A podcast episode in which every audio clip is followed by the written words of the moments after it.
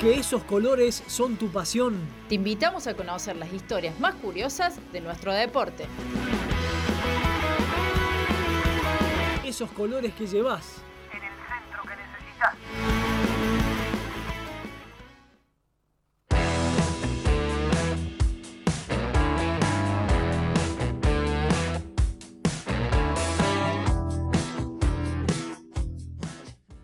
En el centro que necesitas. Eh, aquí estamos con Darío Bartoccioni al aire de la FM al toque 101.9. Recordamos las redes del programa en Twitter, arroba FM al toque, en Instagram al toque, 100 al toque FM 101.9, por supuesto. Spotify al toque radio para revivir todas las acciones de este gran programa que estamos teniendo, señor Darío Bartoccioni. Estamos aquí volviendo, como decíamos, de El Centro que Necesitas. Gran programa estamos teniendo hoy. Hoy tenemos una gran sección, un gran esos colores que llevas, de esas para alquilar balcones. Exactamente, debo decir además de que eh, viene mi color favorito. Mi color favorito de la, de la vida de cuando era chico, viste que usted tiene un color favorito. ¿Cuál es su color favorito, Darío? El rojo, por supuesto. Eh, bueno, sí, está bien en ese caso. Bueno, el mío es el naranja. Y fui a buscar eh, historias particulares de colores naranja en esta ciudad. Y por supuesto, lo primero que salta a la vista es Renato Cesarini. Así que aquí estamos en vivo, aquí está con nosotros el señor Santiago Mariscotti, presidente de Renato Cesarini, al cual saludamos. Santiago, muy buenas tardes. Bueno, bueno, buenas tardes a ustedes, gracias por la invitación y bueno, eh, estas son las, un poco las ideas que me parece que son buenas para generar historias y poder que la gente conozca cada, cada una de estas historias que tienen atrás cada club y cada color. Exactamente, bueno, hoy estamos con Santiago para hablar un poco sobre la historia de Renato Cesarini, la historia de un club con linaje familiar por sobre todas las cosas. Eh, podemos decir, uno de los, clubes en Río Cuarto que, más afecta esta cuestión de, de, lo familiar dentro del club, de la pasión de esos colores, básicamente lo que siempre pregonamos en esta sección. Primero, Santiago, igual vamos a ir un poquito a hablar de la actualidad. Es un contexto que quizá nos obliga a hablar un poco de esto también. Eh, primero te pregunto, para repasar un poco eh, la actualidad, el presente del club, con toda esta cuestión de, de, la pandemia, de las nuevas restricciones que se vienen, del parate competitivo y también ahora del parate general. Sí, sí, obviamente que esto es un contexto eh, otra vez ya repetido eh, con lo que pasó el año pasado, no es deseado por nadie, creo que somos conscientes todos de lo que nos está pasando en general en todo el país y bueno, eh, lamentablemente tenemos que volver a, volver atrás y, no, ha sido una fase 1 prácticamente lo que ha salido ahora, así que bueno, eh, tratar de tomarlo con la mayor calma posible, obviamente vamos eh, a cerrar las puertas nuevamente y esperemos que el cimbronazo no sea tan, tan crudo y tan, tan para atrás como fue el año pasado, que fue, fueron muchos meses de incertidumbre y de tratar de, de sostener el club para que no tener que cerrar las puertas definitivamente. Con respecto y con diferencia a lo que fue el primer cierre en aquella primer fase 1 el año pasado, a diferencia de esto, ¿se están preparando de alguna manera especial como para afrontar este nuevo cierre, teniendo en cuenta que están anunciando nueve días, que después se va a volver a cierta normalidad que teníamos, después en junio se va a volver a cerrar todo? Eh, ¿Se están preparando de alguna forma o bueno, están un poco también en esta situación de ir viendo el día a día? Sí, me, parece que todo nos agarró un poquito de, sorpresa. Eh, no es que no lo veníamos a venir, creo que todos lo esperábamos que esto en algún momento pasara, pero bueno, creo que se vino de golpe y no nos dejaron terminar de acomodar o de empezar lo que, que teníamos planificado para este año, creo que tanto Renato como todos los clubes de la liga. Y bueno, eh, uno medianamente ha tratado de, organizarse económicamente como para, para poder sobrellevar esto. Obviamente que sin la ayuda del Estado eh, se va a hacer muy difícil. Esperemos que reuniones que, hemos tenido y que vamos a tener obviamente por Zoom, ya que en presencia no se puede, esto pueda, pueda llegar a buen puerto porque necesitamos también del Estado. Muy difícil, más con una fase 1, que te repito, ojalá sean nueve días y después podamos volver. Yo creo que no, yo creo que se va a extender un poquito más, eh, teniendo como referencia, vuelvo a repetir, el 2020, eh, donde no teníamos caso y después tuvimos y fuimos de 15, 20 días pasando y creo que se va a repetir. Entonces, nosotros nos hemos tratado de, de organizar. no quita, te repito, que necesitemos eh, un salvataje los clubes, ya que, bueno, si tanto dicen los, políticos que tenemos una función social importante, creo que espero que esta vez eh, nos tiren una mano porque la necesitamos todos los clubes. Justamente hablando de, esta función social, eh, quizá Renato Cesarini eh, eh, es el, aspecto más destacable que tiene justamente allí en el corazón del, barrio obrero para los chicos también, para que se integren al club y no estén en la calle. Quizás esa es la, la mayor dificultad en este contexto y lo que más se pierde con todo esto. Sí, sí, obviamente que por ahí, dado que al estar en, el corazón del, del obrero, eh, es como que se ve, viven crudezas o realidades distintas. Pero creo que esto va a ser un flagelo para todos los chicos. Todo, eh, obviamente ahora con la fase 1 vamos a estar guardados, pero el tener cerrado los clubes, cuando se vuelva una normalidad como la última que hemos estado pasando, eh, y tener cerrado los clubes va a hacer que los chicos estén en la calle, y eso que nosotros, es lo que nosotros no queríamos eh, que pasara, tanto Renato como todos los clubes de Río Cuarto, para que no estén en la calle y no, no pase lo que no queremos con, con los jóvenes. Bueno, vamos un poco al- a la historia del club, a lo que vinimos a hablar también, para eso te, te trajimos. Eh, Renato Cesarini, un club fundado en los 90, creo que a principios de los 90, 3 de enero del 90. 3 de enero del 90, en los primeros días de la, de la década del 90, allí nace Renato Cesarini. Contame un poco cómo nace a través de, de Blas, por supuesto, de, de tu padre, de Pachacho, al cual el club, ahora el estadio lleva el, el- el nombre. Contanos un poco cómo nace, sé que hay una historia allí con un proyecto que se presentó en otro club y que al final no se dio. Sí, él, el Pachacho siempre fue fanático o, o simpatizante de Atenas. Eh, Tuvo una tuvo una realidad en Atenas eh, donde después de varios años él presentó un proyecto más general para trabajar con, con infantos juveniles y bueno, eh, dado la, él estaba en una subcomisión de fútbol, no le aprobaron los directivos en aquel momento de Atenas eh, el proyecto general que él había planteado y bueno, él era muy impulsivo, obviamente más que yo, y bueno, no se dejó, no se quedó atrás con eso, eh, salió muy enojado de esa, de esa reunión donde le, bajaron el pulgar, donde era, yo calculo que hoy hubiera sido eh, lo que es Renato, eh, pero en Atenas. Y bueno, en la locura que tuvo él y con varias personas más que tenía acompañando, decidió fundar un club y bueno, al ser fanático de River, tenía mucha admiración por, por Renato Cesarini, jugador, o sea, jugador persona, y bueno, le puso Renato Cesarini a, esta locura. Así que un poquito arranca en un enojo de, un no y terminó siendo algo que, bueno, eh, hoy lo estamos disfrutando todos. Convertir un poco esa, esa bronca en algo productivo, digamos, no quedarse solamente con, con la bronca del no, de- del que no se dio como él lo pensaba, sino decir, bueno, ¿qué vuelta le damos ahora? ¿no? ¿Y cómo fue esto de caer un día a casa, me imagino, voy a fundar mi propio club?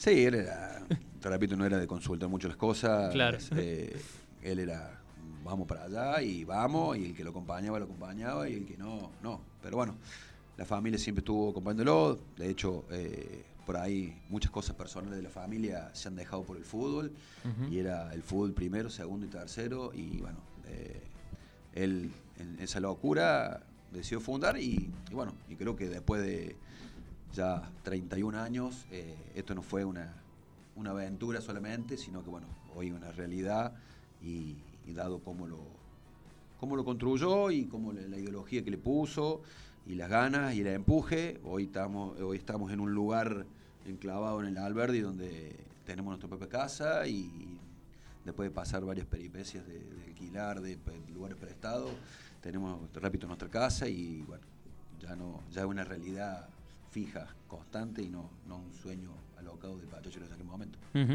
La, mm, la casa se llenaba de fútbol, decías vos. Eh, ¿cómo, era, ¿Cómo era Pachacho como dirigente también de la liga regional? eh, dentro de, de lo que tiene que ver también con, con las decisiones, con las organizaciones en- de, de torneos provinciales, nacionales. ¿Cómo se movía dentro de la estructura de, de la liga?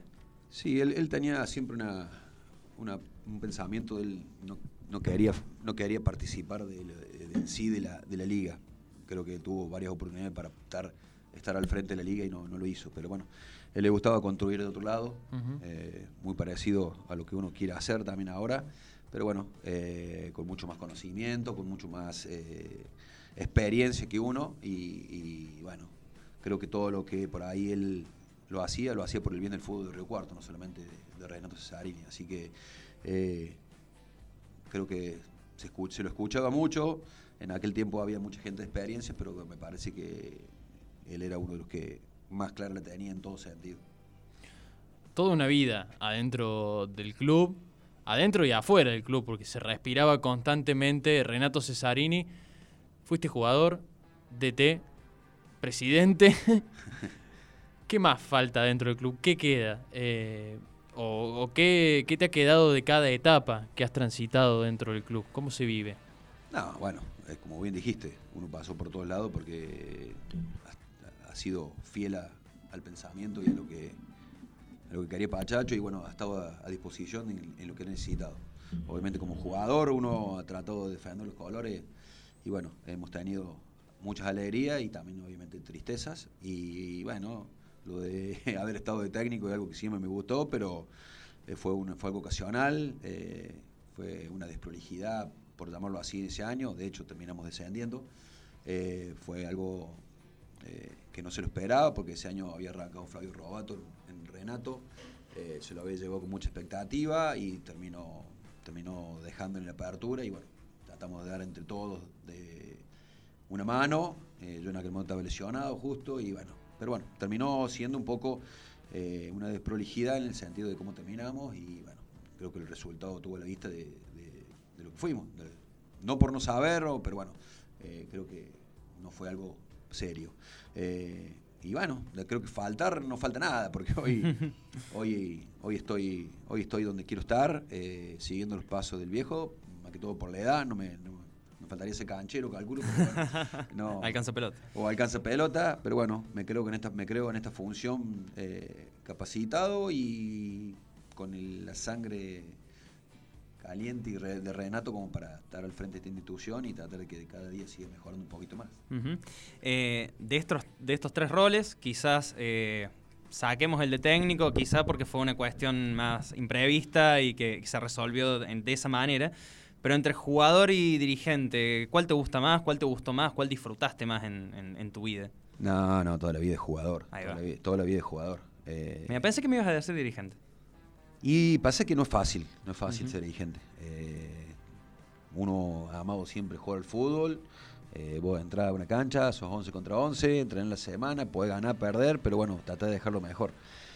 No, no es que no lo haces como dirigente, pero tener una responsabilidad cuesta. Hoy 300 chicos eh, en el club, eh, 25 personas aproximadamente entre cuerpo técnico, canchero, o sea, que están dependiendo de que uno eh, trate de afianzar el club para poder tener su trabajo y que no le falte su, su sueldo, eh, tratar de seguir generando cosas que uno lo que es lo que lo que cree y tiene pensado para el- las mejoras en el club, entonces creo que lo otro lo disfrutas más. Esto es una responsabilidad enorme que no le saco el cuerpo, pero bueno, eh, es me, me gustaría lo de jugar de fútbol. Jugador de fútbol, entonces. Dirigente. Eh, decías, te falta, te falta ser canchero, te falta, no sé, te faltaría... Cuando, hemos, cuando hemos No estado sé. trabajando, tener que trabajar y poner el pecho. hay que- bueno, eso, hemos- eso, lo hemos hecho y eso es lo que yo quería llegar un poquito, ¿no? Quiero decir antes de que digas que yo lo encontré en algún partido que he ido a cubrir de Renato Cesarini. Yo no conocía a Santiago, voy a contar una anécdota. Entro y quien estaba ahí cortando los tickets para entrar, digamos, recibiendo los autos, era el mismísimo Santiago. Pregunté por él, porque no pensaba que iba a ser el presidente y que iba a estar ahí en la entrada. Y pregunté, Santiago Mariscotti, ¿dónde lo encuentro? Y era el mismo. Y no todos son Donofrio, no todos son Angelici o, o Ameal, así que bueno, hay, Claro. que, hay que estar en todos lados. Justamente a eso, a eso quería llegar y es un poquito lo, lo que estábamos charlando. Por eso mencionábamos todas la- las funciones o, o etapas que has transitado dentro del club. Porque uno muchas veces dice, uno cuando piensa en el club y muchas veces cuando piensa en los clubes de la liga, piensa muchas veces en una cuestión muy familiar, en una cuestión de, de, de caras conocidas todo el tiempo. Pero esto realmente es una cuestión realmente familiar y de sangre. Bueno, y ese sentido de, Pertenencia. de pertenencia y del club eh, es, es mi historia familiar, ¿no? Qué fuerte esto de que el club se entrelaza y nace de la misma sangre familiar, ¿no? Sí, creo que acá en, en- en Río Cuarto, eh, como nosotros, eh, hago rápido memoria así, eh, puede haber algún dirigente que el padre ha sido dirigente, pero no es que, que ha tenido que agarrar la- las riendas como le, la he agarrado yo. Y eh, creo que puede ser defensor de Alberti con el Turco Elía y, y Y para de contar. para de contar. Eh, después los otros son eh, co- subcomisiones que se van armando y bueno, eh, es lo que nos tocó, es lo, es lo que me tocó y bueno, te repito, yo creo que si no agarraba, porque el resto de mis, mis hermanos por distintas eh, decisiones son respetables, eh, no lo quisieron hacer, yo creo que si no lo agarraba, creo que por ahí lo podía agarrar cualquiera y o desaparecía, que es lo que lo más lamentaría hoy por hoy. ¿Cómo llegó el naranja? Eh, bueno, como Bruno tiene el color naranja, creo que para Chacho siempre le gustó el naranja. Eh, cuando estuvo él en los 70, y cu- antes que cuando justo nací yo, en el 74, por ahí, 73, 74, estuvo en Arsenal de Olver, que en aquel momento eh, e- era Arsenal de Olver, hoy es Granada. Eh, las camisetas alternativas o lo que sea eran de color naranja, ya, lo- ya lo venía, ya lo venía masticando, se ve.